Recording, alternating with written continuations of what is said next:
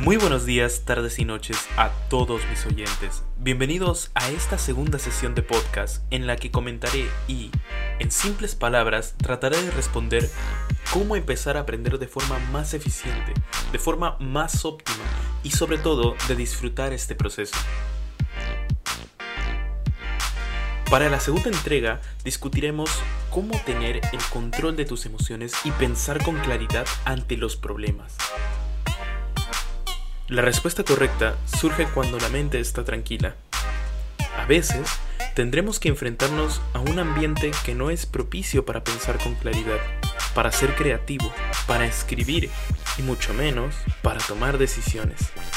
Para superar esta barrera e iniciar en buenos pasos, deberás tomar en cuenta los siguientes puntos. Punto número 1.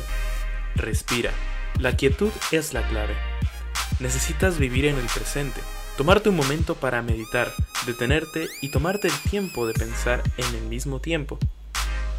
Si piensas en las posibles cosas que sucederán, que el examen se acerca, no he completado el trabajo, aún no subo video o no he terminado mi tesis, solo generas el combustible de la máquina de estrés que no te permitirá avanzar. Debes tomarte el tiempo de respirar, de desconectarte y de ver las cosas desde otra perspectiva. Para ello necesitaremos el apoyo del punto número 2. Plasma tus ideas. Antes de empezar tus actividades, dedica unos minutos de tu tiempo y escribe lo que tengas en tu mente. Por medio de este ejercicio podrás priorizar qué es lo que te preocupa del problema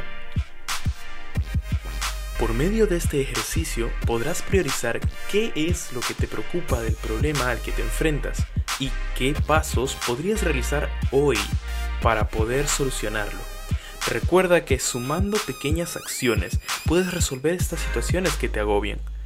No dejes para mañana lo que puedes hacer hoy. Y por último, el punto número 3. En base a los puntos anteriores, planea tu arquitectura semanal. Hey, ojo, los domingos. Los domingos son los días perfectos porque marcarán un nuevo inicio cada semana. Establece tus metas semanales y diarias que esperas alcanzar para poder lograr tu meta mayor, tu meta mensual. Si tu objetivo es pasar un examen, piensa, ¿qué necesito hacer esta semana para estar listo para ese examen? Aprender este tema el lunes, este otro el martes y así hasta llegar al día de estreno, a tu juicio en el que darás tu máximo esfuerzo y te prometo que si sigues todo lo que te he mencionado antes saldrás aeroso de esa batalla. Eres una de las proezas más increíbles de la vida. Conectas millones de redes neuronales y haces miles de procesos sinápticos por segundo. Tú mereces encontrar el éxito.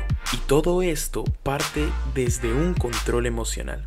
Mi nombre es Dylan Arbieto y te deseo un feliz estudio.